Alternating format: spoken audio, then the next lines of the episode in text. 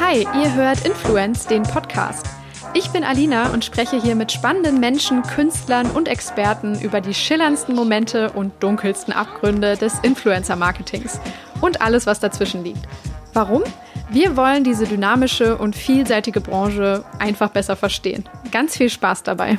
Hi, schön, dass ihr wieder da seid. Heute zum Gespräch mit Marc Mehydrolo, CMO des Startups Sugar Daddies. Das haben die gemacht. Die sind da mit ganzen Schulklassen reingestürmt und wirklich die Märkte aus ganz Deutschland haben uns darauf die Wochen angerufen. Teilweise erbost, weil die gesagt haben, was ist das für ein Kram, was macht ihr hier? Die, die rufen hier an, die kommen jeder will Cookiebus, die wollen dieses andere Produkt von Hülle der Löwen nicht haben, die wollen nur euch haben. Wie kriegen wir euch? Und wir konnten ja nicht liefern. Wir können ja nicht jeden Supermarkt in Deutschland einzeln beliefern, auf Strecke nennt man das. Also haben wir denen dann gesagt, pass mal auf, Freunde, wir würden gerne, aber ihr müsst uns helfen, an die Zentrale ranzukommen.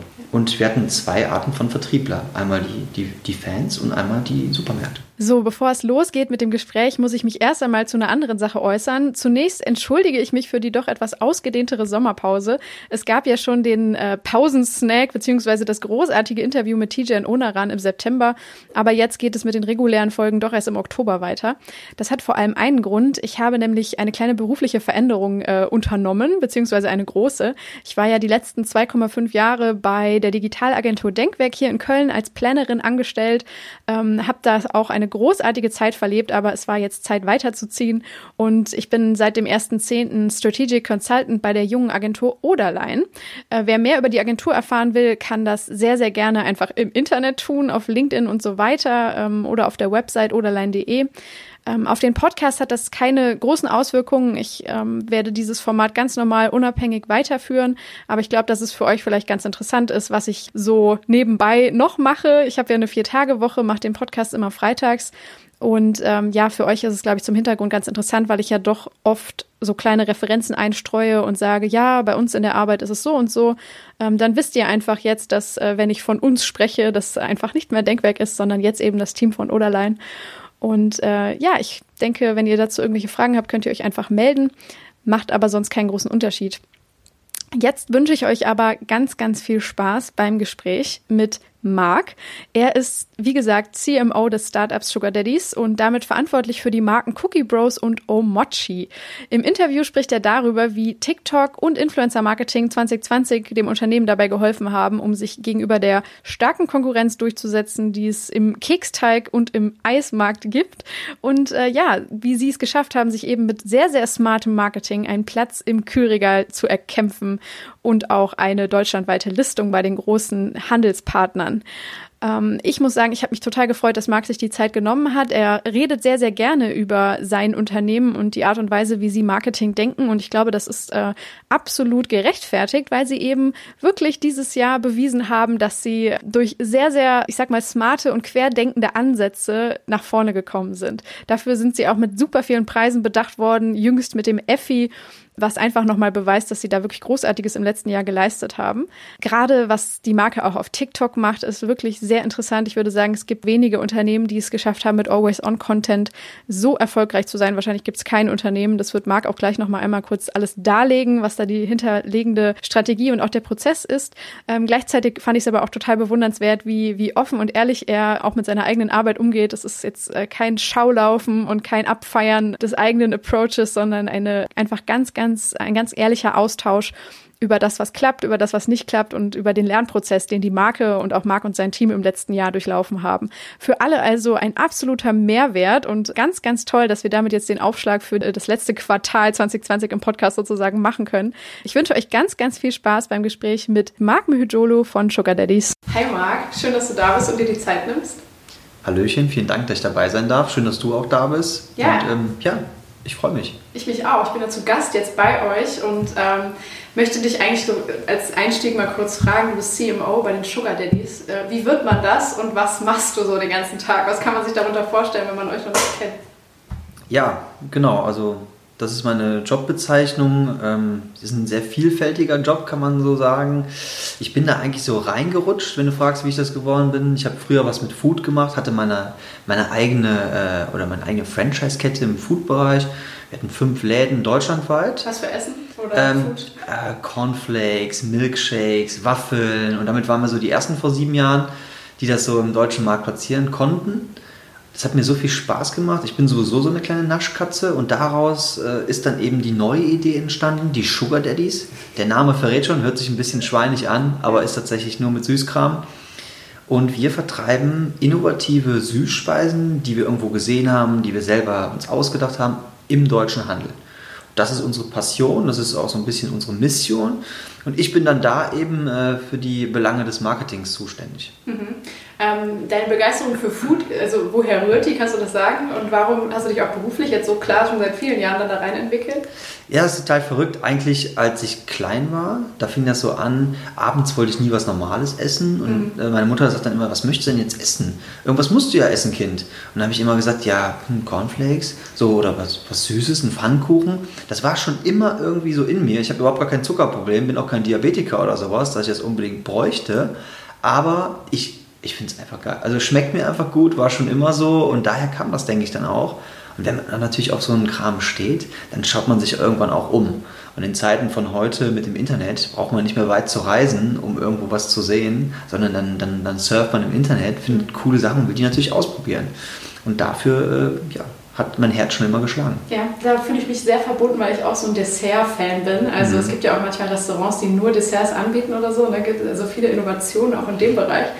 Und äh, ja, ich glaube, ich und mein Freund, wir sind beide so auf der Schiene und er hat mir letztens erzählt, so er fand früher immer die Kinder ganz schlimm, wo man abends kein Nutella mehr essen durfte. Das hat er nicht verstanden. Warum darf er da kein Brot mehr? Ja, also, also da bin ich voll bei deinem Freund. Ähm, das war bei mir immer genauso. Ich brauchte das immer unbedingt. Ja. Und glücklicherweise haben meine Eltern da mitgespielt. Wie blickst du dann heute auf diese ganze Gesundheits- und Nachhaltigkeitsschiene, habe ich mich gerade gefragt, weil äh, ja jetzt super viele Leute natürlich auch promoten, hey, Anti-Sugar und so weiter. Hast du da mhm. schon so deine Position zu entwickelt? Ja, absolut. Also ich bin jetzt auch keiner, der sagt, man muss sich den Kram jeden Tag reinschrauben. Ja? Also es gibt da, glaube ich, ein, ein gutes Mittelmaß über allem. Also meine, äh, meine, sagen wir mal, Motivation im Gesamten und auch vor allem meine, meine moralische, mein moralischer Hintergrund zu allem ist eigentlich so, alles, was zu extrem ist, ist schlecht. Alles. Du kannst auch zu viel Sport machen. Du kannst auch zu viel Wasser trinken, was ja eigentlich gesund ist und es ist schlecht. Das heißt, du musst für alles immer ein gutes Mittelmaß finden. Äh, ich sage immer, lass mal 5 Grad sein auch. Und wenn man jetzt nicht jeden Tag sich nur ausschließlich von Süßigkeiten ernährt und mal ab und an mal was nascht, ich glaube, dann, dann kann man sich auch trotzdem oder dennoch ähm, gesund ernähren und vor allen Dingen es ist ja auch nicht nur der Körper, der gesund sein muss, sondern auch der Geist. Und wie viele Leute, die man kennt, die total fit sind und alles, die sagen aber, hey, irgendwie, ich brauch's einfach mal. Mhm. Und ich glaube, das ist der Mischmasch. Ja, das stimmt. Gesunde Balance, ne? Ja, schön. voll. Ähm, ja, und du hast dich dem Thema ja schon dann beruflich aus betriebswirtschaftlicher Perspektive genähert. Ne? Du hast BWL studiert, glaube ich, oder zumindest kommst du aus der Richtung. Das sind ja schon mal gute Grundlagen fürs Marketing und fürs Gründen generell. Ja, absolut. Also ich meine, jeder, der nicht weiß, was er wird, wird Wirt oder studiert, äh, ist ja auch ein Wirt, Betriebswirt. Ja. Äh, das war bei mir genauso. Mein. Vater, der äh, hat eine eigene Praxis gehabt bis vor einem Jahr. Da hätte ich mich ins gemachte Nest setzen können. Als Arzt? Oder? Genau, als ja. Arzt, Chirurg mhm. war der hier auch im Kölner Raum. Das wäre ja super gewesen, eigentlich. Mhm. Er hat mich dann irgendwann gefragt, ich weiß nicht, wie alt ich war, ob ich Medizin studieren möchte. Wäre wahrscheinlich für ihn auch cool gewesen, mhm. Nachfolger zu haben. Äh, und ich habe ihm dann gesagt, nö. Ja. Und dann sagt er, okay, dann mach was anderes, Junge. Und ähm, das kam natürlich daher, weil ich da auch schon mal ein Praktikum gemacht habe und das überhaupt gar nicht meins war. Und ich wollte mir das immer so ein bisschen offen lassen, was ich dann irgendwann mal mache. Und ich lasse mir das auch immer noch offen. Vielleicht ist das auch nicht meine letzte Station, man weiß es nicht. Ja. Aber mit dem Background, den man als Betriebswirt dann gesammelt hat, kannst du eigentlich alles machen. Mhm. Außer eben Arzt zu werden dann in dem Fall. Aber das wusste ich ja schon vorher. Und dann aber Marketing schon als äh, so deine Passion in der Richtung? Oder? Ja, schon. Also Marketing schon als Passion, aber eigentlich auch aus ähm, eigenem eigenem Interesse wirklich so und gar nicht so unbedingt von der Uni inspiriert, sondern schon immer geguckt, ach cool, das gefällt mir und ich bin sowieso so ein Marketing-Werbeopfer. Ja. Also so irgendeine Werbung kam, ich hatte das. Ne? Ich war der Erste mit dem Tamagotchi, ich war der Erste, der die, die neuen Süßigkeiten hatte. Ich musste es immer haben. Ja. Und da habe ich schon gemerkt, ah cool, das catcht mich. Mhm. Es wäre cool, wenn man den Spieß mal umdrehen könnte, ne? dass man die Leute kriegt ähm, das ist eigentlich das Beste. Ich hatte gestern diesen Moment, wo ich dachte, boah, ich bin auch echt voll das Werbeopfer. Ähm, ja. Das ist jetzt vielleicht so ein bisschen eh so ein brisanteres Thema, aber du wohnst ja auch hier in Köln. Ich kriege gerade absolut unfassbar viele Pre-Rolls für die Bürgermeisterwahl hier ausgespielt. Ja, absolut. Von äh, Andreas Knossiski oder wie er ja. heißt, der SPD-Kandidat. Ich denke die ganze Zeit so, oh, oh mein Gott, und ich war noch voll unentschlossen, wie ich wählen soll. Und ja. jetzt bin ich schon mit zwei Beinen auf jeden Fall auf der Seite. Und ich merke sogar, wie ich beeinflusst Klar. werde. Aber ja. ne, ich war aber auch für andere Produkte, die jetzt weniger ja. äh, schwer sind, wie politische Entscheidungen, ähm, schon immer sehr, sehr anfällig dafür. Ich glaube, das hilft mir aber auch im Marketing so ein bisschen, dass ich äh, auf jeden Fall Verständnis und Empathie für die Leute habe, die ich überzeugen möchte. Sozusagen. Und genau das ist ja der Punkt. Also ich glaube, du musst ein Stück weit so ein Opfer sein, um dann zu verstehen, wie die Opfer ticken. Weil man selber, man selber merkt, man lässt sich manipulieren. Bei mir ist es übrigens genauso. Politisch glücklicherweise auch äh, jetzt in die Richtung eher, in die du da dich beeinflussen lässt und nicht in eine andere Richtung. Ähm, da gibt es natürlich auch die Leute. Das hat meiner Meinung nach immer auch noch ein Stück weit mit Intelligenz zu tun an der Stelle. Ähm, und bei allen anderen Produkten, ja, wenn die Werbung gut ist, dann kaufe ich. Selbst wenn ich, ich habe mir schon Insektenriegel gekauft. Ich habe überhaupt gar nichts mit Insekten zu tun. Ich finde es sogar ein Stück weit ekelhaft. Ja, auch, auch mit dem ganzen Gedanken der Nachhaltigkeit und so weiter. Trotzdem, ähm, ich habe mir den gekauft, habe den gegessen. Ja, gut, die Werbung war cool, der Riegel hat mir jetzt nicht so geschmeckt, aber mhm. so what. Ja. Ja, dann sind wir schon in dieser Richtung. Ähm, es ist unfassbar viel äh, innovative Kraft gerade im Foodmarkt. Oder ich habe das Gefühl, klar, Globalisierung erfasst alle Bereiche, dann eben auch äh, den Ernährungspart, dass wir auf einmal Dinge essen, die vielleicht aus anderen Kulturen, Kreisen stammen, die vielleicht irgendwo in Tokio entwickelt wurden das erste Mal oder so und jetzt auf einmal bei uns äh, langsam Einzug finden. Und ich habe das Gefühl, äh, so diese gute alte deutsche Küche, so die unsere Großeltern damals noch hatten, ne, die wird natürlich gerade durchmixt mit tausend Dingen. Ne? Das mhm. merken wir jeden Tag. Und gerade auch im äh, diesem Snack-Bereich, Dinge, die man mal eben schnell FMCG-mäßig kauft, ist da unfassbar viel Energie drin. Und ihr macht ja auch Produkte, die man so vor 15 Jahren noch nirgendwo hätte kaufen können im Handel. Ähm, war das ein bewusster Schritt, tatsächlich auf diese neuen Produkte zu gehen und da First Mover auch tatsächlich in Deutschland zu sein? Ja, also es ist wirklich eine gute Frage. Mm, um ehrlich zu sein, ist die Frage, da muss man, glaube ich, ein bisschen weiter auswählen. Denn wir hatten jetzt nicht schon immer die Idee zu sagen, boah, wir wollen unbedingt der First Mover sein äh, und den geilsten, äh, neuesten Kram rausbringen. Bei uns war es eher so, worauf haben wir Bock? Ja, und da haben wir schnell festgestellt, okay, wir können es null mit so äh, den ganzen gesunden Kram identifizieren, weil ich glaube, dafür sind wir einfach nicht die richtigen Typen. Wir trinken gerne mal einen Wein. Wir lassen auch gerne mal eine Woche den Sport ausfallen. Mhm. Ja, wir haben Spaß, wir essen irgendwas Dreckiges. Dann kann es auch mal Meckes sein oder sonst irgendwie. Und es hat nicht so richtig gepasst und wir fanden, das muss irgendwie passen einfach zu uns. Also dementsprechend kamen schon mal nur Dessertspeisen für uns in Frage. Ja, weil mit Alkohol und so einem Kram, das, da wollen wir auch nichts äh, unbedingt werben. Ähm, ja, und daraus dann heraus ist die Idee entstanden, wenn wir schon machen, dann lass uns doch den Markt, ich finde das Wort revolutionieren echt scheiße, aber dann lass uns doch den Markt zumindest modifizieren. Mhm. Und dann haben wir uns angefangen, die ganzen Märkte anzuschauen. Und da fällt relativ schnell auf, es gibt die gleichen Sachen seit zig Jahren. Ich meine, jeder kennt Fruchtzwerge. Dann gab es irgendwann die zweite Welle mit, jeder kennt Monte. Ja, in dem Bereich, jeder kennt Mars, Twix, Snickers und Co. Und jetzt, erst die letzten Jahre, kam es dazu, dass Duplo, äh, Milky Way, Snickers alle auf einmal sich diversifiziert haben. Ja. Mit, nicht mal mit verschiedenen Produkten, sondern mit verschiedenen Geschmacksrichtungen. Die hatten über 20, 30, 40 Jahre nur eine Geschmacksrichtung. Jetzt kommen die mit Dark Chocolate, White Chocolate. Also da tut sich schon was. Ja. Aber die großen Player, die sind langsam, weil sie nicht müssen. Es läuft ja gut. Die stehen an jeder Kasse und so weiter. Manche fangen jetzt auch an zu diversifizieren. Auf einmal gibt es dann Kooperationen von Oreo mit Frischkäse oder Milka mit Frischkäse und so weiter. Knoppersriegel, ich meine, auch die Produkte sind ein bisschen anders. Ne? Absolut. Ist schon eine ähnliche Nische, aber es ist ein neues Produkt. Und ja. da geht es dann los. Ne? Die brauchen natürlich unfassbar lange. Mhm. Und da, da haben wir Potenzial gesehen. Die brauchen drei Jahre, wir kennen das. Die, das geht nach Amerika, das geht nach England, das geht in die Schweiz zurück. Bis da mal eine Entscheidung kommt, sind fünf Wochen um. Ja. Bei uns geht das, haben wir Bock drauf, let's go. Und dann versuchen wir es. Ne? Und das ist der Punkt, wo wir gesagt haben, das ist ein Markt, den können wir angreifen.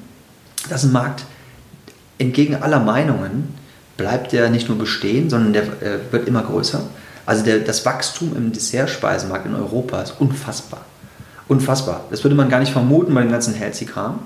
Aber es ist unfassbar und da war was drin. Also da wollen wir ein Stück vom, vom Keks abhaben. Auf welche Zahlen schaut ihr da, wenn ihr sagt, das Wachstumspotenzial ist unglaublich riesig? Also woran liest ihr das ab? Ja, da gibt es ja jede Menge Statista und dies und das. Da schauen wir uns an. Ne? Oder irgendwelche Reporte, die kann man kaufen. Für, für teuer Geld muss man dann durch. Ja.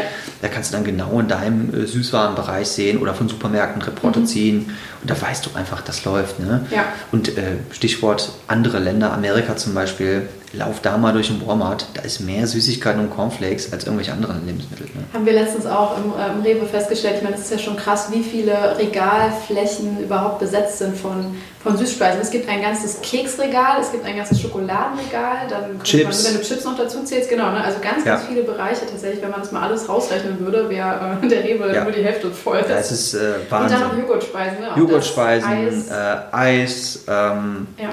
was gibt's noch? Also dann hast du noch mal Displays jetzt neuerdings. Ähm, sehr viele Displays, die einfach irgendwo dazwischen geworfen werden, wo dann auch wieder eine neue Speise ist. Und dann, dann taucht dann auf einmal zwischen der Leberwurst und so ein Display auch mit Schokolade. Ja. Auch das ist möglich. Ja. Ja. Ähm, dann, weil du gerade von wir gesprochen hast, nochmal kurz so ein bisschen diese Ja. Historie. Ne? Wie viele Gründer seid ihr? Und wie, ähm, ihr seid ja jetzt schon ein größeres Team. Ich bin jetzt hier, ihr habt viele Räume, viele Leute, die hier rumlaufen. Ja. Ähm, sind sicher nicht alle da, auch nochmal durch Corona. Aber ähm, genau, erzähl mal so ein bisschen, wie euer äh, Gründungs- und Wachstumsprozess personell auch aussah in dem Team. Ich bin mit dem Max, mit dem ich auch das Flakes Corner gemacht habe, sozusagen aus dieser Gesellschaft raus, beziehungsweise die gibt es noch, aber ähm, haben wir dann was Neues gemacht, haben dann den dritten Partner, den Paul, der im Handel sehr gut verankert ist, mit dazugenommen und haben das Ganze dann gegründet. Wir haben noch einen, einen vierten Gesellschafter von Anfang an mit dabei gehabt, das ist ein TAF-Moderator und der ist auch bei Pro7 Ach, äh, tätig, genau. Ähm, den haben wir dazu geholt, weil er uns eben Türen so Fernseh, Radio und so weiter öffnen kann. Das war unsere Idee. Und dann haben wir relativ schnell auch zu Anfang, keine Pre-Seed, aber in der Seed-Phase möchte man sagen, dann äh, den Investor, äh, also die Firma Katjes als Investorin damit dazugenommen. Die kennt man ja auch. Und ähm, ja, die haben im Prinzip auch was gemacht, was gar nicht so zu denen passt, weil die sind ja eigentlich mit weniger süß, ähm, vegan und so Ja. weiter eigentlich genau das Gegenteil von uns. Die haben aber gesagt, ihr seid cool, Ja. ja, wir glauben an das Produkt und man muss ja nicht immer unbedingt das machen, was zur Company-Moral oder Ethik passt. Why not? Wenn wir jetzt nicht einsteigen, macht es wer anders. Also haben die es gemacht. Und, Als Investor dann. Genau, als Investor mit einer Minderheitsbeteiligung. Ne? Und so ist das Ganze dann ins Rollen gekommen und dann haben wir ganz lange Zeit, eigentlich so das ganze erste Jahr nur zu dritt dann gemacht. Was ne, war das operativ. erste Jahr zeitlich? Das erste Jahr war das halbe Jahr von 2018.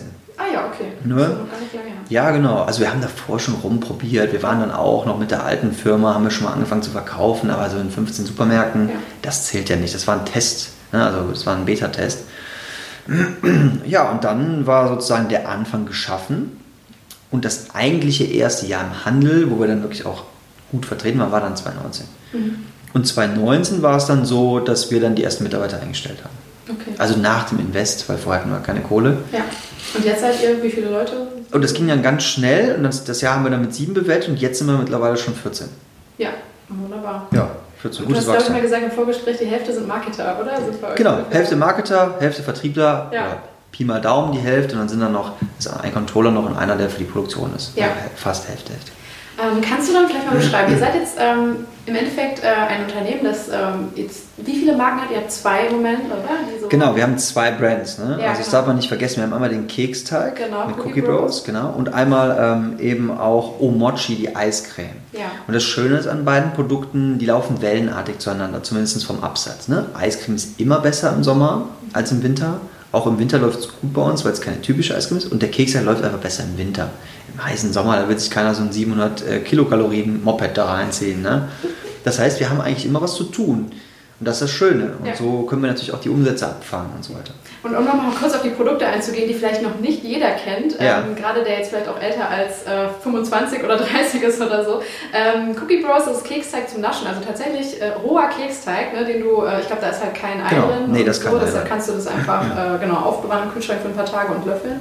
Ähm, in verschiedensten Ausführungen, sehr, sehr lecker. Ich habe es auch schon gegessen und hatte danach ein bisschen Bauchweh, weil ich mir zu viel genommen habe. auf einmal vorher. passieren, ja. Und Mochi sind im Endeffekt ähm, ja doch die aus dem asiatischen Raum schon bekannten äh, Dessertspeisen. Ne? Das sind diese kleinen runden Dinger aus äh, Reismehl, glaube ich. Und innen Genau. ist dann. Das ist im Prinzip zu vergleichen mit der Neujahrsbrezel in Deutschland. Das ist ein traditionelles Gebäck, sage ich mal. Es ist ein Reisteig und da ist eigentlich eine Paste drin. Ja. Das fanden wir total cool, aber eigentlich überhaupt gar nicht lecker. Also haben wir gesagt, komm, wir machen das in der Art und Weise mit etwas, was jedem Deutschen und jedem Europäer schmeckt, also Eiscreme. Dann haben wir einfach italienische Eiscreme reingefüllt. Ja, es läuft. Ja, sehr schön. Und ähm, es sind im Endeffekt ja Handelsmarken. Ne? Also ihr habt schon aktiv äh, daran gearbeitet, jetzt nicht eine D2C-Brand aufzubauen, Mhm. eine eigene Website, Shop und so weiter, wo man sich die Sachen vielleicht direkt bei euch bestellt, sondern ihr seid schon den Weg über Edeka, Rewe und so weiter gegangen oder das war euer Ja. Ziel. Warum habt ihr das gemacht und was muss man da an ja, Strategien, vor allem im Marketing, nochmal gesondert beachten? Weil da ist ja dann das Interessante, dass ihr eigentlich nicht direkt unbedingt erstmal wenn man logisch denkt, den Konsum, ja, äh, Consumer anspricht, sondern eigentlich ja die Handelspartner, die euch dann listen sollen. Ne? Ja, ja, das ist eigentlich viel schwieriger, ähm, nochmal jemanden dazwischen zu haben und dann äh, der da auch wieder viel Mist bauen könnte, ne? positioniert dich falsch und, und so weiter und so fort, als die Sache natürlich direkt zu verkaufen. Aber es gibt zwei Gründe. Zum ersten, äh, warum haben wir keinen Online-Shop gemacht? Weil wir keinen Bock auf Performance-Marketing haben. Okay. Ja, haben wir einfach keinen Bock drauf. So. Warum? Das ja, ist einfach nicht unser Ding. Okay. So, äh, ich sage immer, was man nicht kann, soll man lassen. Wir können es nicht. Ja, wir hätten uns jemanden reinholen können. Aber wir hatten irgendwie, vielleicht so, wir haben gesagt, lieber im zweiten Step. Lass uns erstmal eine Marke aufbauen und dann kann man immer noch Performance Marketing aufbauen. Weil ich sehe es so, ich glaube, wenn man einen guten Performance Marketer hat und auch einen, der wirklich so dieses Growth Hacking drauf hat, da kannst du eigentlich fast alles verkaufen. Hauptsache, du knallst ordentlich was rein, da kommt auch was raus. Der Funnel, ne, der wird mal enger, der wird mal breiter, wie auch immer. Hast du aber keine gute Marke und du bist zum Beispiel im Handel, da kannst du noch so viel Performance Marketing machen, Du kannst A nichts messen und B, du verkaufst nichts. Also haben wir gesagt, komm, wenn wir eine starke Marke haben, dann können wir immer noch irgendwann Performance Marketing und Online machen. Lass uns aber erstmal den Markt zumachen. Mhm. Weil der Markt, ist begrenzt. Also die Regale, sagt man immer so schön im Handel, sind ja nicht aus Gummi. Da gibt es Plätze und die werden gerne an äh, ja, Produkte vergeben, die sich gut verkaufen. Warum sollten die uns da reinnehmen? Und wir haben gemerkt, es kamen äh, Nachfolgeprodukte, Konkurrenzprodukte. Also haben wir gemerkt, wir müssen schnell sein. Also erstmal voller Fokus auf den Handel. Das haben wir getan. Jetzt sind wir mittlerweile überall im Handel, haben die Nischen da geschlossen. Ne? Auch jetzt haben wir eine Konkurrenzsituation, aber wir haben nicht das Problem, dass wir uns mit Online und mit Handel beschäftigen müssen. Voller Fokus. Und das war auch, glaube ich, so der wichtigste Punkt. Und zum Zweiten, wenn wir jetzt im Nachhinein direkt noch online machen würden, wo wir uns noch nicht so richtig gefestigt haben, würden wir uns kannibalisieren. Mhm. Heißt, die Kinder oder auch andere Konsumenten würden einfach online bestellen. Ist ja viel einfacher. Wer geht denn in den Handel, kauft dann unsere Ware? Wir verlieren unsere Plätze, weil wir uns nicht mehr verkaufen. Das sind eigentlich so die zwei Gründe, warum wir das gerade nicht machen. Ähm, wir hatten Bock auf Marken, ja. Wir sind, wir sind schon eine eigene Brand, aber du hast recht, wir sind auch irgendwo im, im Handel natürlich oder sind vom Handel abhängig. Der Handel ja. ist unser Zwischenhändler. Ja? Und wenn der nicht läuft, dann stehen wir da. Ja. ja. das ist schon eine Abhängigkeit, in die wir uns da begeben es wäre schon cooler, wenn man da nochmal so ein, so, ein, so ein zweites Standbein hätte. Aber das schaffen wir gerade nicht. Also wir mhm. können jetzt gerade nicht noch online aufbauen, aus den gegebenen Gründen. Und es ist, ja, was kann man da für eine Strategie anwenden? Eigentlich Türklinken, Türklinken putzen. Also du musst hingehen, du gehst bei den kleinen Händlern hin, sagst, kann ich mein Produkt bei dir platzieren? Bitte, bitte, bitte. Also bei äh, Rewe Richrad um die Ecke? Ja, genau. Okay. Da gehst du hin und dann fragst du und dann sagst du, wie viele Märkte habt ihr? Und dann sagen die, ja, wir haben einen auf dem Dorf, wir haben einen in der Stadt und einen in der Vorstadt. Sagst du, kann ich das da mal ausprobieren? Und dann hast du die ersten Zahlen. Ja. Dann weißt du, habe ich in Stadt-Land-Gefälle oder läuft es überall gut oder läuft es überall scheiße, ne? auf gut Deutsch gesagt. Und dann kannst du anfangen zu rechnen. Und mit den Zahlen kannst du dann wiederum zu anderen Märkten gehen. Mhm. Sagst du, guck mal hier, ich war hier bei dem Markt, das läuft super hier sind die Zahlen, könnt ihr euch auch ziehen aus dem System, wir lügen nicht. Ja, und dann, wenn du Glück hast, geben die dir eine Chance. Mhm. Und wenn das dann irgendwann so gut läuft, dann kannst du dann zur Region gehen.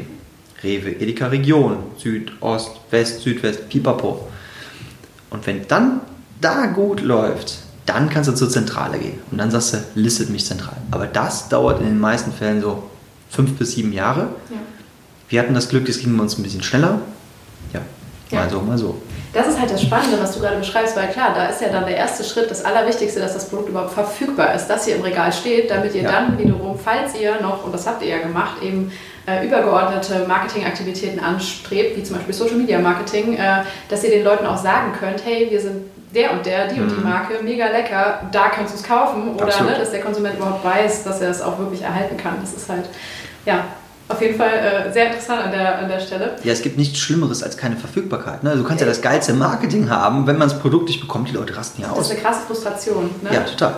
Vor allem, wenn du erwartest, dass du es kriegst. Oder auch, genau. Also ich finde auch generell so bei einzelnen Handelsprodukten, wenn du da auch nicht genau weißt, also im Moment weißt du doch als Konsument auch gar nicht, woher kriege ich denn die Info sozusagen, wo es das gibt. Ne? Mhm. Klar, im Internet irgendwelche Foren vielleicht, aber so Klar. wirklich verlässlich nicht, ja. nicht vor allem, wenn du ja ein kleines Startup bist. Also ja. da gibt es dann nicht so viele Beiträge über dich, da gibt es noch nicht so viele News, du warst noch nicht so oft in der Presse. Mhm. Und ja, dann hat man es irgendwann gelesen, man hat vielleicht auch nicht so richtig den Namen vom Startup im Kopf. Mir geht das voll oft so, ich hörte von irgendwas, dann gebe ich so ein, vielleicht heißt es halt nicht Cookie Bros, sondern irgendwie Dookie Bros oder so, keine Ahnung, weißt du ja nicht. Ne? Ja.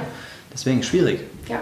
Ähm, ja, was war denn dann der Next Step? Also ihr hattet dann so die ersten Plätze, die ersten Verfügbarkeiten sozusagen und dann seid ihr an den Konsumenten gegangen. Welche Kanäle habt ihr ausgewählt, warum und mhm. äh, wie waren die Anfänge erstmal? Äh, wir haben es so gemacht wie jeder, ne? also Instagram. Ja. Also Instagram war damals vor drei, vier Jahren so das Ding. Ne? Ja. Da haben wir mit angefangen schon. Wir sind natürlich auch erst seit 2018 eigentlich, aber wir haben natürlich auch schon vorher mal so angetestet über die andere Firma noch. Ja, und das lief okay. Ne? Da war nicht mehr viel zu holen zur damaligen Zeit. Organisch hm, haben die alles dicht gemacht mit ihrem Algorithmus. Ad-Spending hatten wir noch kein Geld für, also mussten wir es organisch machen. Haben dann so ein bisschen Influencer-Marketing gemacht ja, die einen haben sich für interessiert, die anderen nicht. Ist immer ein bisschen schwer. Eigentlich musst du immer mit einem großen Knall daherkommen. Wenn es nur einer postet, juckt es ja keinen. Ne? Ja. Musst du 50 Leute haben. Ja, und das lief aber trotzdem ganz gut. Irgendwie hatten wir immer sehr gute Spontankäufe im Markt. Die Leute fanden das irgendwie cool. Die Leute hörten davon auch, weil in Amerika ist das ein Riesenthema gewesen. Ne? Mhm. Das haben wir auch so äh, ausgespielt mit der neueste Trend aus New York City. Also wenn du was verkaufen willst, schreib immer drauf, der neueste Trend aus New York City läuft erstmal. Ja, das hat in, funktioniert. In New York gab es ja auch tatsächlich so Bars, ne? Genau. Die, wie in einer Eisdiele ja. eigentlich. Ja, genau. dann quasi eine Teigdiele und du konntest dir die Sachen da im Becher abholen. Die ziehen sich dann so Kugeln, also richtig ja. cool auch, nur halt eben nicht profitabel, weil mit einem Ding brauchst du dich dann nicht äh, in, in, in eine Unternehmung wagen. Ja, und einer eurer Konkurrenten, Spooning, war ja genau. auch der Höhle der Löwen. Ne? Ich glaube, dadurch wurde Ganz das genau. Produkt auch einer breiten äh, Bevölkerungsschicht ja. in Deutschland noch mal ein bisschen bewusster. Ja, voll. Also wir hatten ja die ersten Verkäufer über die andere Firma 2017 und tatsächlich gerade dann, als bei uns so richtig lief, als wir so mehr in die Märkte reinkamen, kam dann Spooning um die Ecke, waren dann bei Höhle der Löwen und haben dann auch erstmal natürlich alles abgegrast. Jeder dachte so, wow, Spooning ist es und so ja. weiter und so fort. Ne? Und die haben auch zur damaligen Zeit definitiv noch einen guten Job gemacht. Ähm, die haben ein Produkt, das nicht äh, vergleichbar mit unserem, denn das war, äh, oder es ist zum Anrühren. Mhm. Das heißt, du musst es selber anmixen. Ja. Da fehlt die Butter, Wasser, Milch, wie auch immer. Es war nicht fertig im Becher. Genau, bei, uns war es ne? fertig ja. oder ist es fertig mit einem Löffel. Ne? Das ist der, der grundlegende Unterschied. Über Geschmack lässt sich ja bekanntlich nicht streiten. ähm, aber ähm, die schmecken, wir schmecken, das ist eine Geschmackssache. Ähm, nur der, der, der Gag ist halt wirklich das Produkt unterschiedlich. Die haben dann aber den ganzen Fame erstmal abgegriffen. Das war für uns eine extrem schwierige Situation, ja. weil wir eigentlich schon ein Jahr vorher Vorarbeit geleistet haben und wir aber keinen Fame abbekommen haben. Äh, seid ihr, hättet ihr die Chance gehabt, äh, wärt ihr zur Höhle ja, der Löwen gegangen? wir hätten die Chance gehabt, wir wurden angefragt, wir haben es nicht gemacht. Okay. Das, Warum? Ja, ich glaube, im ersten Jahr von Höhle der Löwen hätte ich es vielleicht noch gemacht. Ja ganz ehrlich, weil ich es spannend fand. Im zweiten Jahr habe ich mir selber schon die Show nicht mehr angeguckt und ich weiß nicht, wie lange es die schon gibt. Ich schaue sie nicht mehr. Es driftet gerade ab so ein bisschen, ne? Ja. in so eine sehr RTL-ige Trash-Fernsehrichtung. Es hat natürlich eine unfassbare Einschaltquote, mhm. aber ganz ehrlich, ich habe es letztens wieder irgendwo gelesen, also in unserem Alter und auch noch drunter, da guckt es keiner mehr. Mhm. Es sind wirklich die älteren Leute wie meine Mutter und so, die sich den Kram angucken. Ähm, ja, Deswegen habe ich, oder wir haben als Team beschlossen, wir wollen diesen Hülle der Löwen-Stempel nicht drauf haben, weil wir haben es oft genug beobachtet. Produkte gehen so hoch, die bauen die Produktion aus, haben unfassbar viel Geld ausgegeben und danach ist kein Abverkauf mehr da und du gehst platt. Ja. Und da haben wir gesagt, nee komm, diesen krassen Hype, den nehmen wir so nicht mit, lass uns das mal selber machen. Und die haben das dann gemacht, lief für die auch ganz gut. Ja, und dann waren sie bekannt. Ja. Und ihr, ähm, genau, Instagram dümpelt so vor sich hin. Da kann man halt heutzutage und auch letztes Jahr war es so, nicht wirklich mehr viel gewinnen, wenn du organisch da irgendwas regeln willst und noch unbekannt bist, außer ja. du wirfst richtig viel Geld drauf. Mhm. Ähm, und dann kam TikTok um die Ecke. Ja, genau, das war nämlich das Thema. Also, wir haben da nicht viel geschissen bekommen. Ne? Wir hatten 8000 Follower, das war ganz cool für so ein Nischenprodukt und wir waren auch, äh, wir hatten auch 2019 schon einen ganz guten Umsatz. Ja? Also wir haben äh, 2019 dann auch schon den, den siebenstelligen Umsatz geknackt, was ja für ein Startup im ersten großen Jahr super ist. Ja? ja. Aber wir haben gesagt, irgendwas fehlt uns da. So generell bei beiden Marken. Und ähm, ja, mit Instagram, da kommen wir nicht weit. Dann haben wir TikTok gesehen. Und dann habe ich erstmal gesagt, auf gar keinen Fall mache ich das. Das ist für Kinder, gar keinen Bock drauf. Ne? Die tanzen da alle nur rum. Und Lisa und Lena, die sind da auch schon weggegangen. Das muss ja seinen Grund haben. Also Thema wieder beiseite. Dann habe ich einen Marketingplan fürs Jahr geschrieben, 2020 im November. Da war das auch gar nicht mit dabei. Out-of-Home-Kampagnen und viel Geld ausgeben und dies und das. So typisch, was man so macht im Marketing. Und äh, Ad-Spend, hast du nicht gesehen. Und dann war Dezember. Und dann hatte mir jemand noch den Tipp gegeben, ich soll mir das nochmal angucken. Habe ich mir nochmal angeguckt. Und dann war da so ein kleiner Wandel zu erkennen. Mehr Comedy, auf einmal Hundevideos, Food-Videos kamen immer mehr. Und dann habe ich gesagt, hm, irgendwie komisch vielleicht sollte man das Thema nochmal angreifen. Und dann haben wir es gemacht, dann haben wir es angegriffen. Und dann gab es einen riesen Knall, von jetzt auf gleich.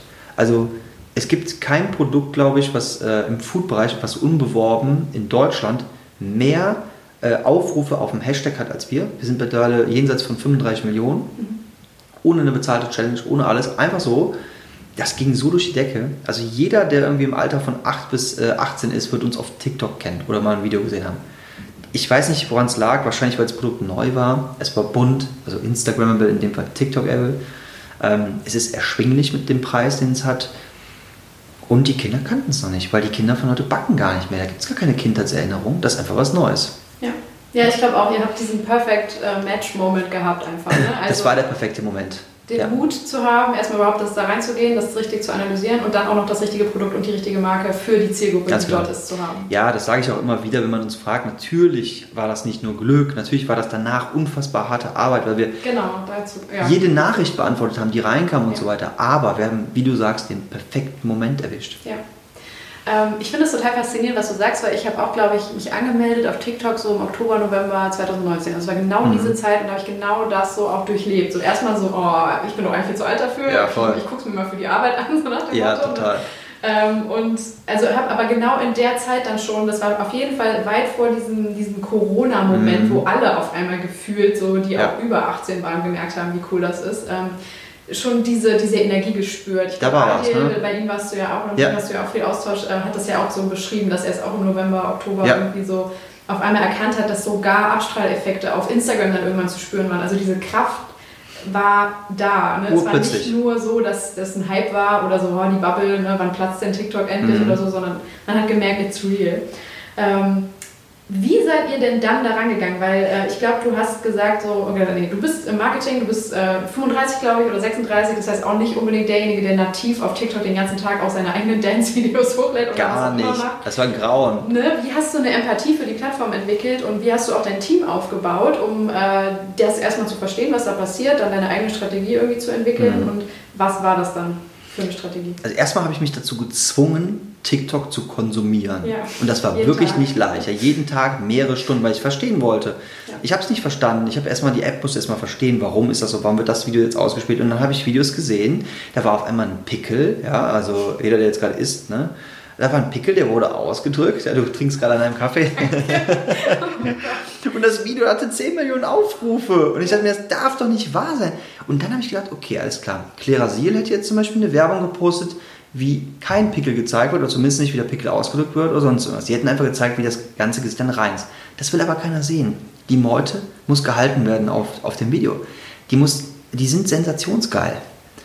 Also musst du das Thema nativ ausspielen und auch vor allen Dingen äh, gedebrandet. Ja? Also das darf kein typisches Branding stattfinden, das muss eher so weggehen von der Marke. Das machen ja viele auch falsch.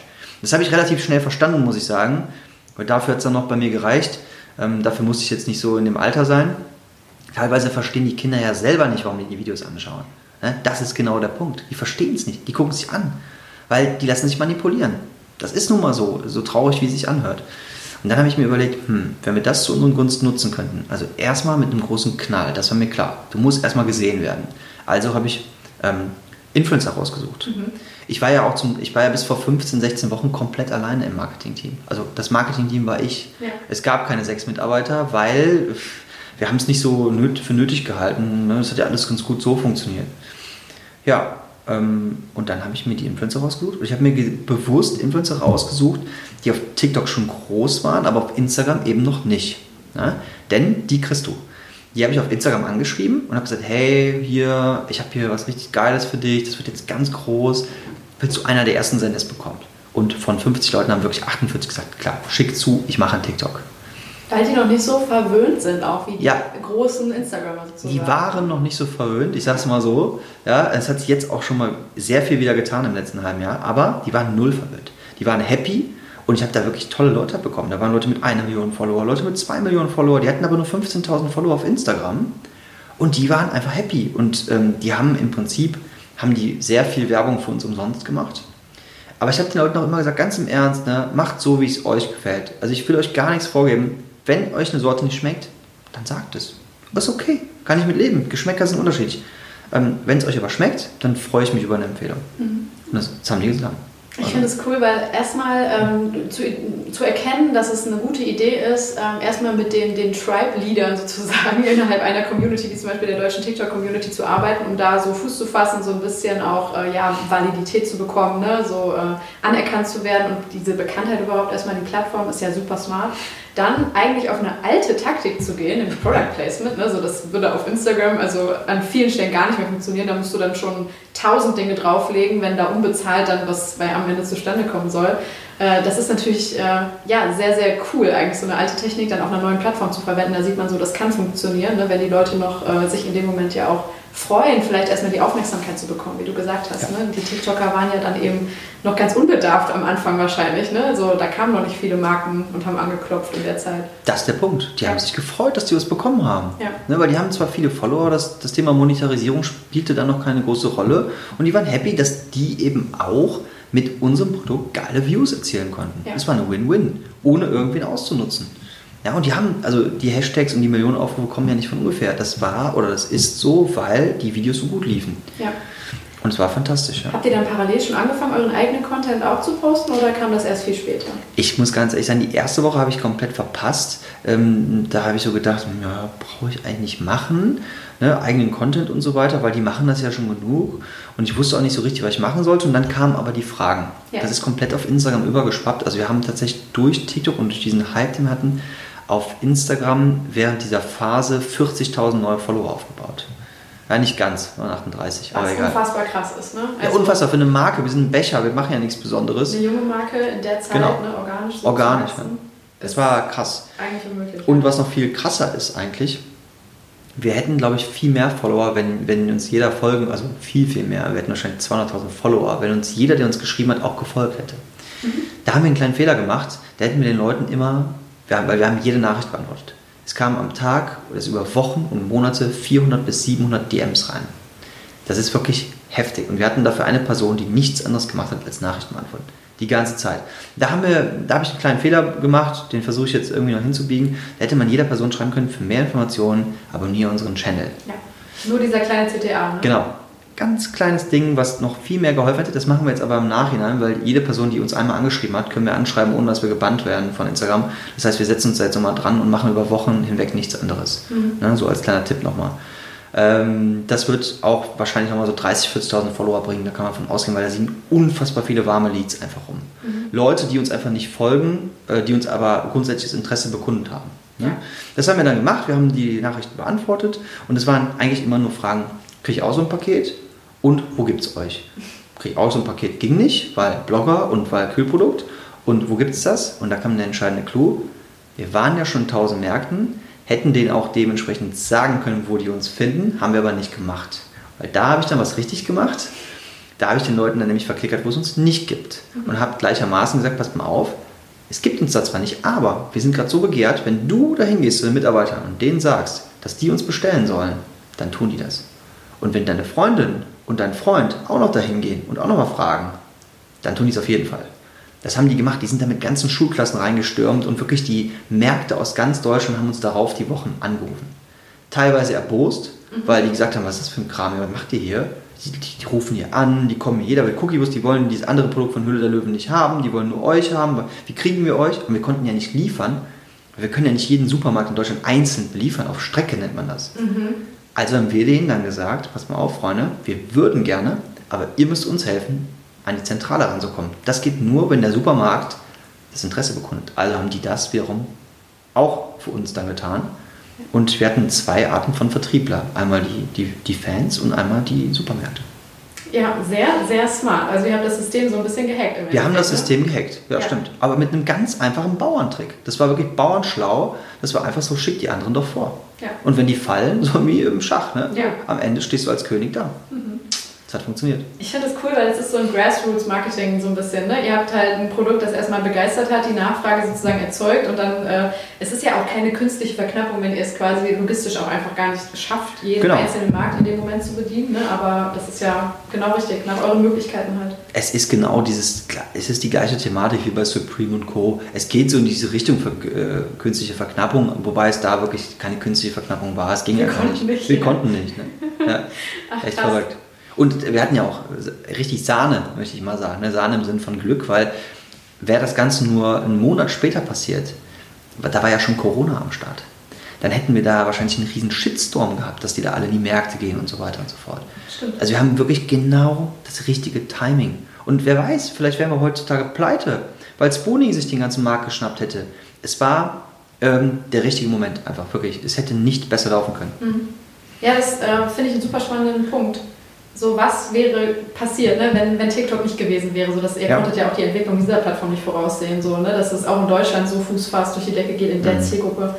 Ist halt ist krass. Und nochmal verstärkt wurde das Ganze ja dann eben durch Corona, ne? weil ja alle zu oh, Hause saßen. Kannst du auch nicht planen. Kannst du auch nicht planen. Also ja. es kam so wirklich unser Hype und dann kam Corona und alle waren zu Hause, konnten sich den ganzen Kram da die ganze Zeit reinziehen, den wir dann ausgespielt haben und unsere Videos haben Millionen Views gemacht ja. und mehrere Millionen Likes und so weiter. Und das alles nur, weil das Timing einfach für uns ja. mit Corona so leid, also es tut mir wirklich leid, dass ich das sagen muss, aber für uns war das einfach äh, das perfekte Timing. Ja. Ähm, auch da finde ich, das war damals tatsächlich sehr interessant in dieser, in dieser Lockdown-Phase. Ich weiß nicht, wie du es erlebt hast. So TikTok war noch so ein Tor irgendwie so ein bisschen zur Welt. Ne? Du hast noch so ein bisschen mehr Community-Gedanken auch als auf Instagram verspürt, finde ich. Ähm, und war es dann auch den, den Creatoren, die in dieser Zeit kommuniziert haben, nochmal auf eine besondere Art und Weise verbunden? Ne? Also alleine, dass ihr dann auch ongoing Content gemacht habt. Ihr habt ja, glaube ich, jeden Tag teilweise Dinge veröffentlicht. Zwei Videos meistens. Ne? Genau. Ja. Äh, kannst du vielleicht auch gleich nochmal kurz was zu der Strategie sagen? Ähm, dadurch wart ihr in dieser Zeit, wo eh alles so ein bisschen unsicher war, einfach präsent und so ein wiederkehrender Anker. Das kannst du ja niemals replizieren. Ne? Das ist ja wunderbar. Ja, und wir waren ja auch, weil wir diesen Vorsprung hatten, mhm. einfach, ne? Ähm, war ja kein anderer da. Das heißt, so in diesem Food-Bereich gab es zu dem Zeitpunkt echt Aber wenige auch Leute. Brands. Also ich meine, ja, auch, auch Brands, nein. Brands in ja, Deutschland null. Ne, haben es ja unglaublich spät erst ja. erkannt. Dass, äh, ja. Da war vielleicht, äh, ich kann ja eine Brand sagen, Kongstar war am Start, ja. die aber äh, auch einen super Job gemacht hat. War auch schon hier zu Gast, der Niklas Bräuch hat ja. schon erzählt, Folge 30, wer ja. es nachhören will. Ja. Super, also der auch, müsst ihr euch anhören, ähm, ein guter Case auf jeden Fall, weil ich meine, auch das ist ein hart umworbener Markt und die haben das richtig gemacht. Auch andere Brands haben es richtig gemacht, andere Brands haben es wiederum vollkommen verkackt. Auf Wer gut Deutsch. Verkackt? Ach, ich möchte da aus, aus teilweise Interessenkonflikten da keine Namen nennen. Ich kann es mal, mal so sagen. Es gibt eine Firma, die hat es am Anfang nicht gut gemacht, die machen es aber jetzt gut, meiner Meinung nach. Ich will mir da auch nicht zu viel rausnehmen. Da steht Just Spices, ja, ist ja ein Riesenvorbild auf Instagram. Ich meine, die rocken da ja den Markt. Die haben es meiner Meinung nach am Anfang noch nicht so gut priorisiert gehabt. Ähm, haben es, glaube ich, vielleicht auch nicht so ernst genommen, haben einfach ihren Kram da ausgespielt, den die eh schon hatten. Und das war auf jeden Fall meiner Meinung nach ein Fehler, aber die machen es jetzt unfassbar gut und die ähm, bewerben das Ganze auch immer mit Ads und äh, haben es auch geschafft. Ich habe jetzt die letzten Videos beobachtet mit Kinderstimmen mehr und ganz kurz und knapp und so weiter und so fort. Also die machen es jetzt super, die haben sich gefangen, aber es gibt andere äh, Brands, keine Ahnung, Aldi und so weiter. Ähm, die haben halt die Kohle, die können dann die, die Challenges machen, aber ganz ehrlich, ähm, das können die besser. Mhm. Das können die besser und äh, ja, mehr It's not real so, ne? Ja, das, die können es einfach besser, ne? Und ich verstehe das nicht, wenn du so viel Geld hast. Also, das war jetzt auch nur ein Beispiel, ich kann dir da zehn sagen, aber wie gesagt, möchte ich jetzt nicht unbedingt. Ähm, und äh, dann habe ich mich auch immer gefragt, woran liegt das? Und ich weiß, woran das liegt, weil die das Thema einfach vielleicht bis heute nicht richtig ernst nehmen. Die sagen aber, ja, wir müssen das jetzt auch machen, weil das macht jetzt gerade jeder, aber Prio ist bei uns irgendwie out of home, ist bei uns äh, Instagram und Co. Das sind aber die gleichen Leute, die damals bei 15 gesagt haben, Instagram ist totaler Quatsch. Und das gilt halt auch, finde ich, für Agenturpartner. Ich weiß nicht, ob ihr überhaupt mit Agenturen arbeitet, aber diese großen Marken ja häufig. Ne? Mhm. Das wird dann halt outgesourced und äh, es fällt ja auch der Agenturwelt unfassbar schwer, sich so schnell dann darauf einzustellen. Ne? Wenn da auch Prozesse sind, die seit Jahrzehnten gelernt sind oder seit Jahren auf jeden Fall. Gerade hat man sich auf Instagram eingestellt. Das äh, höre ich hier im Podcast auch immer wieder von einzelnen Gästen, äh, wie schwer es dann ist, auch für die ja, teilweise etwas eingefahrene Ü25-Generation, die halt in den Agenturen gerade arbeitet, dann diese Plattform so anzunehmen und zu verstehen, ich kann jetzt nicht eins zu eins Instagram kopieren und dort machen. Ne? Also auch dieses Bewusstsein, dass auf der Plattform andere Gesetze gelten, ist ja unglaublich wichtig. Man muss da echt offen für sein ne? und man muss die Kappas dafür schaffen. Ich glaube, das ist das Wichtigste. Ne? Man ja. muss da wirklich sagen, so wir probieren das jetzt mal. Das haben wir ja auch gemacht. Wir haben gesagt, jetzt machen wir mal vier Wochen nur das mhm. und versuchen es einfach. Wenn es klappt, haben, super. Wenn nicht, dann haben wir es probiert. Und das machen viele nicht und äh, ich glaube auch auf Agenturseite ist es echt schwer. Äh, da jetzt jemanden zu finden, der halt schon Experte ist, weil wie willst du Experte sein, wenn es das Thema erst seit sechs Monaten gibt? Ja. Das heißt, du brauchst einen, der ein bisschen eine Vision hat. Vielleicht auch so eine Art First Mover ist, der noch gar nicht wirklich ähm, valide Erfolge vorzeigen kann, der aber sagen kann, das ist eine Idee. Ne? Und ähm, da gibt es jetzt schon so ein, zwei Agenturen. Äh, vor allen Dingen fällt mir da auf, das sind sehr, sehr viele äh, Gen Z-Agenturen von mhm. Leuten, die teilweise gerade mal die an der 18 kratzen, also an Lebensjahren.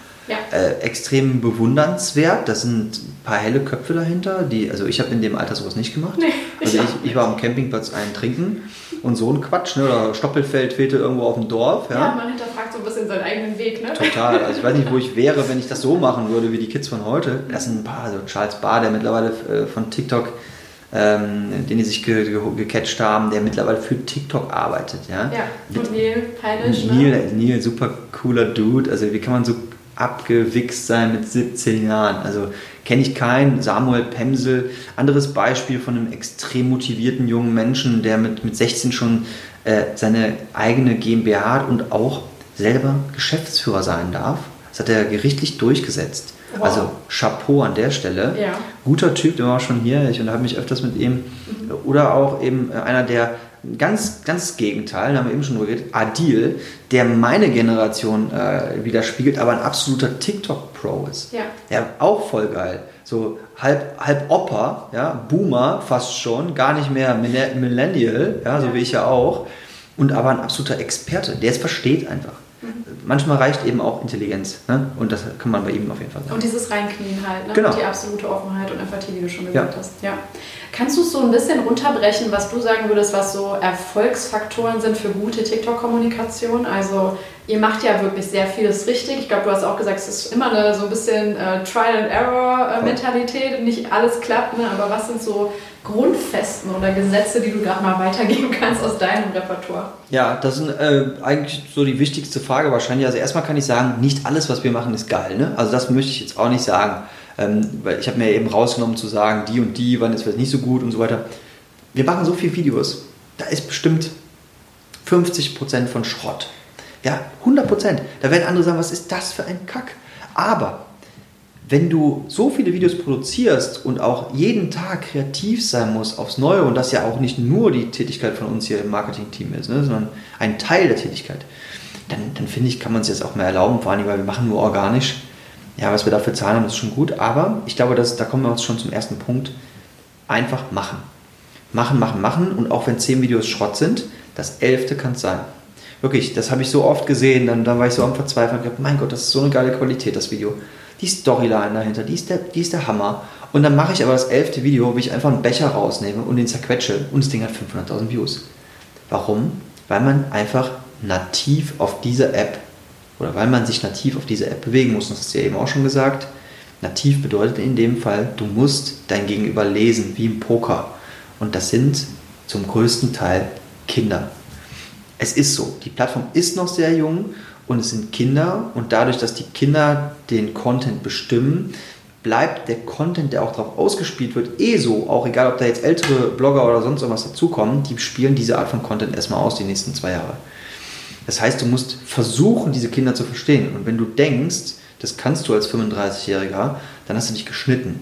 Weil die Kids, von denen du denkst, zum Beispiel mit 18, wie die sich verhalten, die verhalten sich mit 11 schon nicht mehr so die Mädels haben alle mit elf schon so lange Krallen, die haben wahrscheinlich schon mit zehn das erste Mal geraucht. So traurig, so traurig wie sich das anhört, die Entwicklung und äh, die Bewegung ist so unfassbar schnell. Das ist anders als bei uns damals. Ja, ne? also wenn ich den Witz erzähle, dann lachen die, lachen die ja, die lachen, aber die lachen mich aus, weil er so schlecht ist, der Witz. Die sind auf einer ganz anderen Ebene. Ne? Das heißt, man muss einfach versuchen, die Kids zu verstehen und ähm, dementsprechend äh, auch nicht zu hart zu branden. Denn du musst versuchen, eine Community aufzubauen und äh, nicht nur einfach zu verkaufen. Das ist auch ein Punkt, äh, wenn ich jetzt wieder Beispiele heranziehen darf, das funktioniert auf Instagram super. Instagram ist wie QVC, ein richtiger Verkaufschannel. Die Leute wollen auch, dass die da Werbung bekommen. Auf TikTok möchten sie es nicht. Das heißt, die Werbung muss aussehen, als wenn sie keine Werbung wäre, wie ein Video. Und ich glaube, das ist das, das Wichtigste einfach, ne? dass du so eine Story erzählst, dass du den Leuten Abwechslung gibst und dass du deinen Weg findest. Bei uns ist es so, wir machen einen Mix aus informativen Inhalten, zum Beispiel wenn eine neue Sorte kommt oder wo es uns jetzt gerade wieder gibt und bla bla bla. Und wir machen einen Mix aus äh, Food, Rezept, Verfeinerungsvideos, so was kann man alles machen mit. Mhm. Äh, auch immer mit einem witzigen Hintergrund, teilweise sind das auch ganz verrückte Sachen. Und wir machen noch einen, äh, so, einen, so, einen, humorvollen Teil von, da wird das Team gezeigt und dann machen wir ein paar Spaßvideos, da haben wir uns Inspo aus dem Ausland von Videos. Das Wichtigste ist da aber auch, dass du nicht zu viel nachmachst in deiner, in deiner Nische. Mhm. Du kannst was nachmachen, du kannst dir Inspo holen, aber guck nicht so zu sehr auf deine direkten Konkurrenten, was sie machen. Das ist einfach nur peinlich. In unserem Fall war es ja so, wir konnten uns nicht so richtig zeigen und reden mit dem Publikum. Da hatten wir ein extremes Problem mit als Becher, also haben wir ein Kostüm entworfen. Ein Kostüm, was also ganz körpergrößengerecht war. Und mit diesem Kostüm konnten wir uns dann Challenges annehmen, äh, irgendwelchen anderen Videos, die wir nachahmen wollten. Ne? Und das kam unfassbar gut an. Ich sehe aber jetzt auch schon wieder, es gibt so viele Kostüme auf der Plattform. Ah, ich hab, echt? Ja, also ich kenne schon zehn Firmen, die jetzt so ein Kostüm haben. Mhm. Und das natürlich, ja, ich will jetzt nicht irgendwie äh, arrogant klingen oder so, aber nachweislich war es, äh, weil das ging natürlich auch auf LinkedIn und so weiter das rum. Sind die Copycats einfach. Das sind die Copycats, es ist auch vollkommen in Ordnung. Ja. Aber zwei Sachen an der Stelle. A, gibt mal Kudos, ja, tut nicht immer so, als wenn euch, muss man machen. Ich habe auch Sachen gesehen, da habe ich gesagt, das ist geil, das finde ich geil. Das kann man auch mal sagen, auf LinkedIn teilweise, weil ich das so lese, dann denke ich mir so, okay. Und zum Zweiten, ähm, man, es funktioniert nicht immer alles so bei deiner Marke, wie es bei einer anderen funktioniert. Man muss teilweise Sachen überdenken. Ja, also wirklich überdenken, passt jetzt das dazu, wenn ich jetzt auch zum Beispiel eine Zahnpasta bewerben will, mache ich mir dann ein Zahnpasta-Kostüm wirklich oder ist es einfach nur total lächerlich? Als Beispiel, es gibt es jetzt noch nicht, aber in unserem Fall, ne, genau, in unserem Fall mit dem Becher, das war witzig, weil es eh eine coole Brand ist, dann passt das. Ne? Ich habe mit dem ähm, Johannes Kliesch von Snox geredet. Der kam zum Beispiel auf mich zu und sagte, hey, ist es äh, cool für dich, wenn wir auch ein Kostüm machen? Dann habe ich ihm gesagt, ja, mach doch ein Kostüm, gar kein Problem für mich. Finde ich gut, dass du mich sogar fragst, aber warum macht ihr nicht was mit einer Socke? Also habe ich zu ihm gesagt, mach doch Snocky die Socke. Haben die gemacht. Die haben Snocky die Socke gemacht. Das ist dann praktisch wie damals in der Schule. Da hat man ja auch so Puppen. Das haben die gemacht. Das finde ich zum Beispiel viel passender, mhm. weil es zur Brand passt. Ich konnte halt nicht einen Becher in die Hand nehmen, mit dem Becher reden. Das ging halt nicht, sonst hätte ich auch gemacht. Und in sowas finde ich dann zum Beispiel viel cooler, wenn man so sein eigenes Ding eigentlich hat. Und du musst ja auch irgendwo First Mover bleiben. Mhm. Ne? Nichtsdestotrotz habe ich da kein Problem mit. Aber das sind so Sachen, da muss man sich, glaube ich, ausprobieren und versuchen zu verstehen, was wirklich bei deiner Zielgruppe gut ankommt. Ja, ich meine, euch hat natürlich diese, diese Person in Form des Bechers geholfen, um gewisse Dinge auch mitzumachen. Ne? Habt ihr, ihr habt schon regelmäßig auch TikTok-Trends, die so generell durch, äh, sag ich mal, die, die berühmten Creator-Channel wabern, schon mitgemacht. Ne? Aber es ja. war jetzt nicht das Einzige, was ihr gemacht habt, dass ihr jetzt jede Woche irgendwie bei, einem neuen, äh, bei einer neuen Challenge oder genau. Trend mitgemacht habt. Sogar sehr selten, muss man ja. sagen. Wir haben vielleicht in, in Gänze zehn Challenges mitgemacht von, keine Ahnung, mittlerweile 300 Videos. Ja. Das ist schon wenig. Ich sage immer mehr Challenges, mehr Challenges, weil die werden natürlich angeschaut. Und wenn du so einen Becher siehst, der so einen Challenge macht, das ist immer lustiger als eine normale Person. Also ein Becher auf dem Skateboard, der hinfliegt, ist ja witziger als eine normale Person. Ne? Deswegen, da sind wir noch zu wenig sogar. Aber ähm, der Becher hat uns auch generell, also der hat uns die Möglichkeit gegeben, uns zu äußern. Also eine Art Puppentheater aufzuführen mhm. ne? und uns äh, mit den Fans irgendwie na, vertrauter zu machen, weil der Becher konnte auf einmal reden. Ja, ähm, was mir auch aufgefallen ist, was im Moment sehr, sehr gut funktioniert, aber das ist vielleicht auch schon länger so, es fällt mir nur jetzt im Moment auf, sind diese Dinge, ähm, die sowohl haptisch als auch akustisch sind. Also wenn man zum Beispiel euren Teig sieht, der so irgendwie ja. ne, entweder rausgepresst wird aus diesem Becher oder geknetet, das sieht man auch mit vielen anderen Produkten oder Dingen. Ne? Das glaube ich ist auch so eine Sache, das wusstest du, weiß man vorher nicht, dass einem das gefällt, aber wenn du es siehst, dann denkst du nur so, oh geil. Ja, das sind diese Satisfying-Videos. Genau. Das kennt man auch schon Teil von diesen ganzen Memesa und Me ja. Meme äh, von Dingens von Instagram. Dann sind das immer irgendwie, dann schneidet einer irgendwie so einen Sandstein, dann schneidet einer irgendwie eine Melone. Du guckst da minutenlang zu, ne? du findest das total geil. Oder einer saugt was auf oder macht was sauber. Das guckt man sich an und da knüpft das an das Thema. Ne? Man sagt ja, man soll nicht mit Essen spielen. Ja, das ist auch ein, also ein ganz schmaler Grad. Also die Leute, die da auf der Plattform sind, da kriegst du auch öfters mal einen Shitstorm. Ja. Zu dem Thema. Das, das, kann ganz schnell passieren. Weil es Nahrungsmittel genau, ist. Genau, weil du natürlich mit dem Na Wir sagen immer, und das, das stellen wir auch ganz klar dar, alles, was wir hier machen, wird danach von unserem Team gegessen. Das ist tatsächlich auch so. Ne? Ja. Wir matschen dann irgendwas rum, aber wir geben das danach und dann probieren wir auch. Wenn wir dann irgendwie mit Raffaello matschen und dann den Keks zeigen, schmeckt ja auch. Ne? Deswegen, wir sind da immer sehr vorsichtig mit, weil wir haben da schon Shitstorms mitbekommen. Aber das funktioniert. Das ist satisfying, das wollen die Leute sehen. Das ist ja ähnlich wie der Pickel, von dem ich eben sprach. Ja. Es ist sowas, wo man dann kleben bleibt. Und wenn ich einfach nur äh, den Keksteig sehe, wie der ganz normal angerührt wird, das juckt keine Sau. Wie blickst du auf TikTok als Unternehmen? Da ist ja gerade unfassbar viel Bewegung drin. Ähm, die äh, ja, die Amerika-Situation hat sich jetzt so halbwegs geklärt, indem Oracle als äh, Technical Partner mhm. da irgendwie eingestiegen ist. Ähm, ist natürlich äh, jetzt für euch, ihr seid nicht abhängig in irgendeiner Form total von TikTok, ne? aber du blickst da ja bestimmt auch drauf und überlegst dir, wo, wo geht die Reise hin? Einerseits, ähm, was äh, ja, die rechtliche Situation betrifft, ähm, andererseits aber auch was, ja, ich weiß nicht, die die Dynamik auf der Plattform betrifft. Also ich habe das Gefühl, alleine was schon äh, den Umgang mit, äh, mit Werbeformaten und auch Werbepartnern betrifft, hat sich ja in den letzten Monaten oder Wochen allein schon unglaublich viel getan. Ne? Ja. Wie blickst du da drauf? Also TikTok macht einen unfassbaren Wandel durch, gerade auch schon. Ich beobachte es meiner Meinung nach, habe ich mich auch mit vielen Experten zu unterhalten, die gesagt haben, äh, die Views werden schon weniger. Mhm. Das, äh, meine Vermutung liegt einfach ganz klar darin, die Views teilen sich auf. Es gibt mehr Creator mehr Creator und du kannst nicht mehr, also wenn du eine Stunde durch swipes, hast du vorher vielleicht 50 gesehen, jetzt siehst du 100. Ne? Dadurch teilen sich die Views auf. Das kommt schon. Das heißt, du musst ein Grundrauschen erschaffen, was mhm. stark genug ist, um Leute zu catchen. Oder gute Videos. Dann wirst du wieder gesehen. Äh, oder du hast die Chance dazu. Und natürlich äh, ja, politisch gesehen, äh, weil nichts anderes ist es ja nun mal in den USA, ist eine politische Entscheidung, die wahrscheinlich sogar was mit einem Wahlkampf zu tun hat. Oder höchstwahrscheinlich. Ähm, das glaube ich wird hier in Deutschland erstmal so schnell nicht passieren. Ähm, die App ist unabhängig in jedem Land, was gut ist. Deutschland ist ja sowieso, also was das angeht, ja super äh, in der Mitte eingestellt. Ja? Und äh, ich glaube auch nicht, dass da ein Strich durch die Rechnung gemacht wird. Wir leben weder in Russland, der Türkei oder den USA. Indien haben, haben sie ja auch einen Break gemacht, als größtes äh, Konsumentenland von TikTok. Warum, weiß ich gar nicht. Das ist alles super interessant, aber stört mich nicht, weil wir versuchen natürlich gerade auch eben auch noch andere äh, sagen wir mal, Säulen aufzubauen, nicht ja. nur auf TikTok. Wir sind natürlich schon sehr lastig, TikTok-lastig. Wir haben aber auch mittlerweile eine gute Community auf Instagram. Es sind fast, fast die gleichen Leute, die eh auf TikTok sind. In dem Moment, wo TikTok in Deutschland verschwinden würde, würden die alle dann da darauf gehen wieder zugunsten von Instagram. da arbeiten wir auch mit Reels. Wir sind gerade auf Triller. Triller. Ne? Ja, wie, wie ist deine Einschätzung? Ich habe jetzt schon ein bisschen gehört, so, oh, ist nicht, also wenn man TikTok-Fan ist oder da schon so aufgesogen, dann ist Triller irgendwie ein bisschen.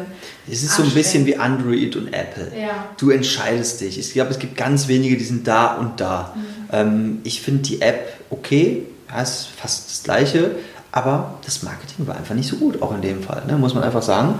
Und ähm, ja, wenn TikTok wegfallen würde, hätten die mit Sicherheit eine Chance im Game. Es gibt auch noch Byte, ja, ähnliches Ding. Dann mit all diesen Themen beschäftigen wir uns. Ja. Was mit Snapchat? Snapchat haben wir uns auch mit beschäftigt. Ähm, tatsächlich, bei Snapchat stören mich so ein paar Sachen, die auf Brandseite wirklich schwierig sind, weil du, du kannst nicht so richtig sehen, wie viele Leute die jetzt eigentlich followen. Du bist, du hast keine richtige so eine Freundschaftsliste, wo du auftauchst, sondern du kannst entweder Werbung schalten oder halt die Leute müssen die wirklich followen. Das ist halt sehr schwierig, da jetzt nochmal anzugreifen eigentlich nur mit einem Business Manager und Ad. Ja. Ähm, das haben wir versucht, ähm, schwierig, ist aber unterschätzt. Absolut underrated, weil zumindest unsere Zielgruppe da noch mit Vorliebe drauf ähm, rumhängt. Ja. Also wirklich krass. Und da habe ich auch schon vor einem Jahr gesagt, in anderen Ländern ist Snapchat mega groß noch. In Deutschland nutzen das die Kids nur noch zum Schreiben. Ja, aber ähm, muss man abwarten. Wir gucken uns das alles an, wir beobachten, wir sind auf Pinterest, ja, ja, das sind wir dann eher mit, mit Mochi. Formaten oder mit so Nee, tatsächlich und Rezepte und mit Hochzeit und dies und das. Mhm. Da machen wir so ein ganz anderes Ding. Ne? Mhm. Und auch nicht erfolgreich, muss ich ganz ehrlich sagen. Gut. Ja, ne? Man kann ja nicht alles, aber wir versuchen uns da aus. Ja. Es geht auch nicht immer darum, der Beste zu sein. Manchmal reicht auch Mittelmaß. Ja. Und wenn du dann noch äh, Awareness steigerst, Brand bildest und am Ende sogar noch die Sales äh, enorm dann upliften kannst, dann ist alles super. Das wollte ich gerade fragen. Erstmal so KPIs. Ähm, klar ist erstmal so wahrscheinlich Awareness Brand Building, wie du gerade schon gesagt hast. Wie schafft ihr es das dann aber dennoch zu verknüpfen? Wahrscheinlich schon einfach zeitlich, ne? wenn du mhm. siehst, wir sind gerade sehr aktiv da. Oder durch die, klar, den großen Run auf die Märkte, dann siehst du halt, dass es geklappt hat, aber ansonsten ist es ja sehr, sehr schwer, die digitalen Aktivitäten wirklich damit zu verknüpfen. Super schwer. Ja. Wir haben ja keinen Online-Shop. Also Eben. das Einzige, was ich sagen kann, ist, wir haben fantastische Zahlen auf unserer äh, Homepage. Hat mich gewundert. Wir haben 40.000 Aufrufe im Monat. 40.000 Aufrufe im Monat. Und das so kontinuierlich, mal ein bisschen mehr, mal ein bisschen weniger, aber so im Schnitt und in diesem Jahr. ja nirgendwo jetzt wirklich auf Traffic aus, Nichts haben wir gemacht. Gar nichts. Die Leute suchen nach uns, ja. die suchen nach Kekse zum Naschen und so weiter, kommen dann zu uns drauf. Ähm, vielleicht von Instagram viel, weil da haben wir auch extrem äh, starke Views und so weiter. Vielleicht auch von TikTok, weil die danach suchen, ich weiß es nicht. Ähm, ist mir ein Rätsel. Ich habe mit so einem Google-Manager gesprochen, der gesagt hat, das sind Zahlen, davon träumen Leute, die auf Google Werbung machen. Ich sagte, super, nehme ich mit. Machen da aber auch nichts Besonderes. Also ist ein bisschen verschenktes Potenzial, muss man sagen. Aber KPIs, also letzten Endes können wir wirklich nur sagen, wir beobachten das. Wenn wir ganz starke Aktivitäten fahren, siehst du schon in den Bestellungen in der nächsten Woche, dann geht es schon mal wieder höher. Gut. Das ist aber immer um eine Woche verschoben. Der Supermarkt verkauft ab, dann bestellt der Handel. Ja. Und das muss man mal verstehen erstmal. Ne? Und das tun wir aber so richtig kannst du es natürlich nicht zuordnen, außer wie in unserem TikTok-Fall. Da war es halt ein äh, Uplift von 7500 Prozent. Mhm. Also wir waren wirklich in eine ganz schlechte KW1 gestartet, haben sehr wenig verkauft. Also sehr wenig, immer noch mehr als die meisten anderen in diesem frische Bereich, aber dann gab es einen fetten Uplift. Also das war wirklich unnormal. Ja. Und natürlich ging es dann irgendwann wieder runter nach dieser Hypephase, aber wir haben jetzt so ein ordentliches Steady State erreicht, muss man sagen. Mhm. Ja, das wäre dann jetzt so ein bisschen die nächste Frage. What's next? Weil ihr habt halt, ähm, ihr habt eine Chance ergriffen, mehrere Chancen oder habt sehr viele Dinge richtig gemacht ne? und äh, habt gemerkt, wohin es euch führen kann. Also ich schätze euch nicht so ein, dass ihr euch jetzt gemütlich einrichtet in diesem Steady State, sondern wahrscheinlich schon an vielen anderen Dingen arbeitet, sowohl was Marketing als aber auch Produkt angeht. Ähm, was kann man da so erwarten von euch? Ja, also mh, Erstmal wollen wir keine weitere Brand aufbauen. Ja. Das kommt erstmal nicht, denn äh, damit würden wir uns zu viel zumuten. Zwei Brands ist schon harter Tobak für, das, für die 14 Leute, die wir hier sind. Ähm, da haben manche auf einer Brand doppelt so viele Leute. Also haben wir gesagt, wir wollen diversifizieren. Bei dem, bei dem Mochi machen wir es so, da wollen wir ein Truhenkonzept ausbauen. Das kennst du ja auch. Truhenkonzept, ne? in Supermärkten ist ein Self-Service. Da sind wir mit sehr vielen Gesprächen, da wollen wir nächstes Jahr so um die 500 Truhen platzieren. Mhm. Das ist schon eine enorme Hausnummer. Also wir sind jetzt gerade in sieben To-Go-Märkten und verkaufen da ordentlich Kugeln. Also so 17.000 Kugeln pro Woche. Das ist ja Wahnsinn. Also Eisdielen träumen davon auch wieder an der Stelle. Ne? Deswegen, das ist so unser Step dahin, weil viel mehr diversifizieren kannst du da nicht. Das ist halt ein Mochi. Ne? Was willst du machen? Du sollst es nochmal so als Stange rausbringen oder so, aber das ist ja schon sehr speziell. Beim Keksack ist es allerdings anders. Da gebe ich dir auch gleich mal was mit, denn die ersten Muster sind gestern eingetroffen. Das kann ich auch jetzt schon wahrscheinlich verraten. Ähm, wir werden da noch ein äh, anderes Produkt rausbringen, was jetzt nicht im Becher erhältlich ist, sondern eben als Riegelform. Der kommt bald. Ähm, ist ein geiles Produkt, weil es eben trocken ist, also keine Kühlung mehr not. Also so wie ein Schokoriegel. Wie ein Schokoriegel, okay. ne? Keksteig mit Schokolade umhüllt. Aha. Richtig geil. Äh, denn äh, er ist super lang haltbar. Er, es hat immer noch die gleichen Zutaten, ist aber eben konserviert und ähm, logistisch natürlich ganz einfach für uns, das Ganze dann ohne Kühlung und so weiter dann an die Kassen von Aral und Co. zu platzieren, hoffentlich, Rewe. Und das Produkt ist natürlich nochmal kleiner. Das heißt, Leute, die sich vorher vielleicht am Becher nicht rangewagt haben, entweder aufgrund der Menge oder aufgrund des Preises, können jetzt das fast ähnliche Produkt probieren zu einem ein Drittel des Preises und zu ein Drittel des Gewichtes. Mhm. Und das macht es natürlich total sexy, weil es irgendwie das gleiche Produkt ist, aber irgendwie auch total anders. Ja. Und ähm, ja, das wird kommen und da kommen noch viele andere Sachen. Wir machen nächstes Jahr Blogger-Kooperationen. Blogger. Mhm. Ja, ne, da geht ja wieder an den Anfang ein bisschen zurück. Genau, ne? genau. Klassiker. Okay. Ja, absolut. Also wir wollen uns da auch verschiedenermaßen aufstellen. Wir wollen was mit einem YouTuber machen, wir wollen was mit einem TikToker machen, wir wollen was mit einem Rapper vielleicht machen.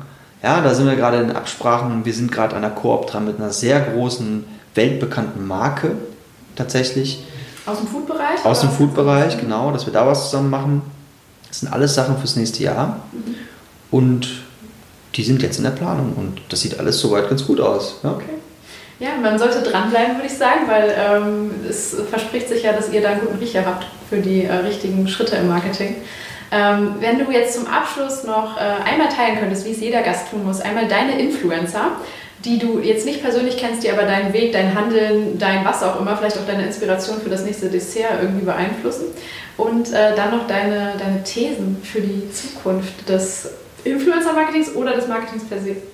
Okay, also erstmal ähm, muss ich das differenziert betrachten. Da gibt es einmal für mich die Influencer auf Instagram ja. und einmal die Influencer für mich auf TikTok. Und da sind natürlich ähm, wegweisende Leute sind jetzt nicht, wie, wie andere vielleicht vermuten, ähm, Lisa und Lena, ja, weil die machen ja kaum, kaum, Werbung. Für mich als Marketer ist ja wichtig, dass da auch Leute sind, die Werbung machen.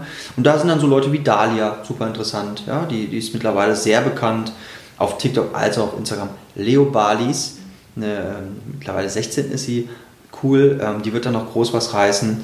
Oder oh, natürlich so ein Younes, ja, die Nummer 1 mittlerweile, der ist jetzt so schnell kometenhaft aufgestiegen Der Junge wird auf TikTok auch noch Weltstar und damit natürlich für unfassbar viele Marken, die viel Geld bezahlen werden, interessant. Mhm.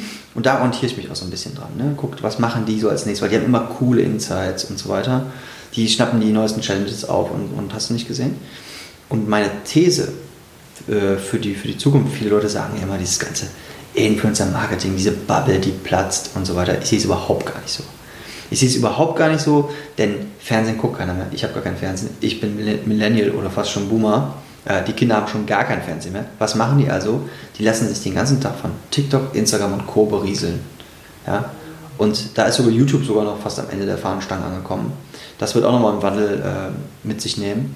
Deswegen ist meine These einfach, rosige Zeiten. Alle sollten weiter auf Influencer-Marketing setzen.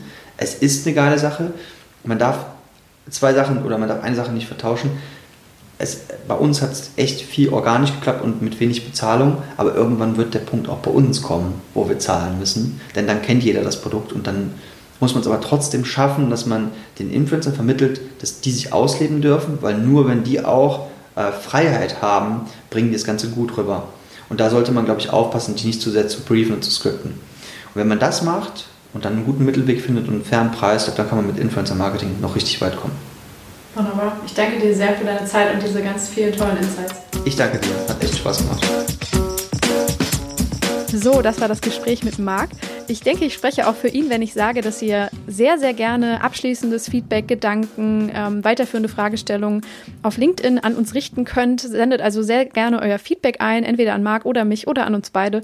Wenn ihr des Weiteren noch konstruktives Feedback oder auch einfach nur Gedanken oder Kritik zum Podcast habt, zu diesem Format, zu Influence, schreibt mir das ebenfalls immer sehr, sehr gerne. Ich freue mich immer über Gästevorschläge oder Themenvorschläge jedweder Art. Außerdem freut sich dieser Podcast immer über Bewertungen bei iTunes. Also falls ihr das noch nicht gemacht habt, sehr, sehr gerne da einmal äh, die Sternchen setzen. Mm, ja, und ich wünsche euch jetzt einfach ganz viel Freude. Bis zum nächsten Mal. Wir hören uns. Bye, bye.